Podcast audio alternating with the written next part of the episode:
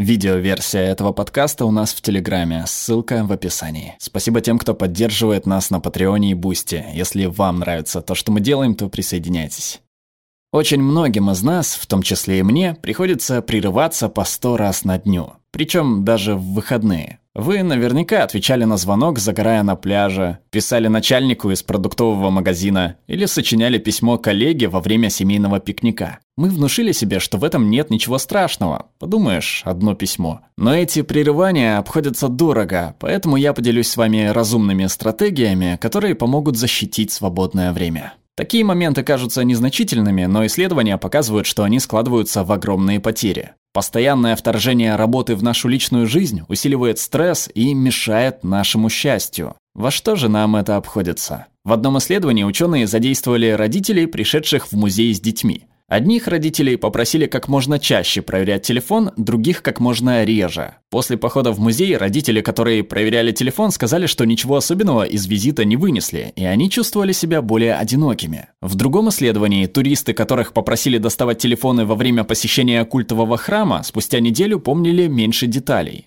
А в моем исследовании люди, которым платили согласно показателям в работе, проводили все меньше времени с друзьями и семьей и все больше времени с коллегами и клиентами. Эти постоянные прерывания обходятся организациям недешево. Каждый год теряется 32 дня продуктивности из-за депрессии сотрудников, часто вызванной стрессом и выгоранием в нашей культуре постоянной занятости. Даже я, которая это понимает, заметила, что отвлекаюсь на срочные рабочие вопросы, а не живу важными жизненными моментами. Совсем недавно я переписывалась с клиентом во время первого УЗИ моего первого ребенка – Довольный клиент – виноватая будущая мама. Если сложить все эти моменты, то в итоге получается жизнь, лишенная смысла, радости, связи и даже воспоминаний. После пандемии поменялись наши модели работы. Сейчас мы можем создать новую культуру, уважающую время.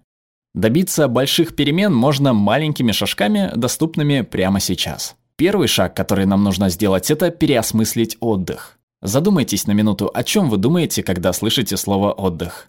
Звучит потрясающе, правда? Но в мыслях мы сразу же переживаем, что будем недостаточно продуктивными или подведем своих коллег.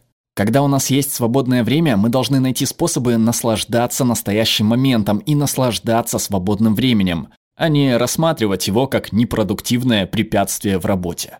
Конкретная практическая стратегия – это отнестись к предстоящим выходным как к отпуску пятницу днем запишите, как бы вы действовали и вели себя, если бы находились в отпуске. Может быть, вы и ваш партнер купите бутылку вина и будете смотреть клипы с видом Эйфелевой башни.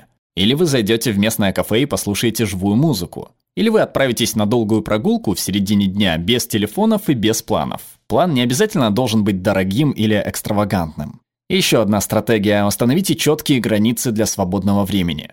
Вместо того, чтобы сказать «меня нет в офисе, пишите мне в Slack в любое время», сообщите «я буду офлайн, звоните только по срочным вопросам». Чтобы получилось у вас лично, делайте это вместе с коллегами. Определите общие для всех цели относительно личного времени. Делайте это открыто, собирайте данные и призывайте к ответственности. Эти цели могут звучать так. Я не буду проверять почту с 18 до 20.00. Я буду ужинать с семьей 4 раза в неделю. Или пойду на пробежку в полдень. Проверяйте успехи своей команды и каждого в отдельности. Если вы или ваши товарищи по команде не добились успеха, работайте вместе, помогите достичь личных целей. И, наконец, выторгуйте себе больше времени, чтобы работа не вклинивалась в вашу личную жизнь. В бизнес-школе я учу вести переговоры о зарплате, но почти ничего не рассказываю о переговорах о дополнительном времени. Как это выглядит на практике? Вы можете попросить перенести дедлайн на работе. Если ваш клиент просит сдать работу в понедельник утром, попросите отложить ее до полудня вторника, чтобы не работать в свой заслуженный выходной. Не стоит сильно беспокоиться о репутации. Самый важный показатель – это качество. По моим данным, сотрудники, которые просили больше времени, сообщали о более низком уровне стресса и выгорании, а коллеги считали их более ответственными и профессиональными. Такие небольшие, но важные изменения позволят не только переосмыслить отдых, но и вернуть его себе. Как только вы обнаружите, какое влияние могут оказывать эти изменения, вы почувствуете в себе силы требовать от других, чтобы ваше время уважали и с ним считались. Может, вы вдохновите их самих на то, чтобы собрать воедино разрозненные моменты их собственной жизни. Перевел Кирилл Родионов, отредактировала Юлия Калистратова, озвучил Глеб Рандолайнин.